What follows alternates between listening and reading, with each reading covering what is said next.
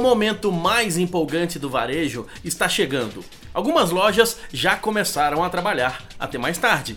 Quem é inteligente já preparou a decoração, já acertou acordos e parcerias com fornecedores, já cuidou da segurança e está treinando a equipe. Se você tem a expectativa de vender mais no final do ano e ainda está com certo receio ou com uma certa ansiedade, saiba que a melhor arma para combater a ansiedade é a preparação. Vou te dar três dicas para preparar sua equipe. 1. Um, reúna toda a equipe logo pela manhã. A cada dia, a sugestão é que um participante dê um mini treinamento sobre um dos produtos da loja. A pessoa do dia vai falar todas as vantagens de comprar aquele produto. Número 2.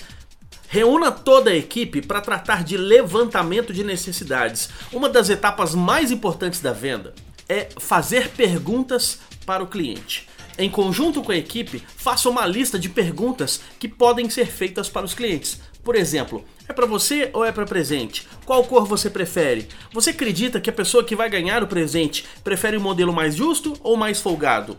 Quando tiver pelo menos umas 20 perguntas, coloque todos para treinarem simulação de vendas.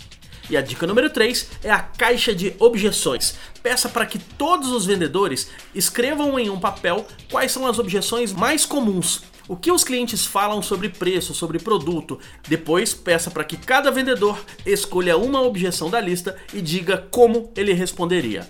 Três formas de começar um treinamento intensivo para as vendas de Natal. Comece já! Eu sou Leandro Branquinho do radiovendas.com.br. Rádio Vendas.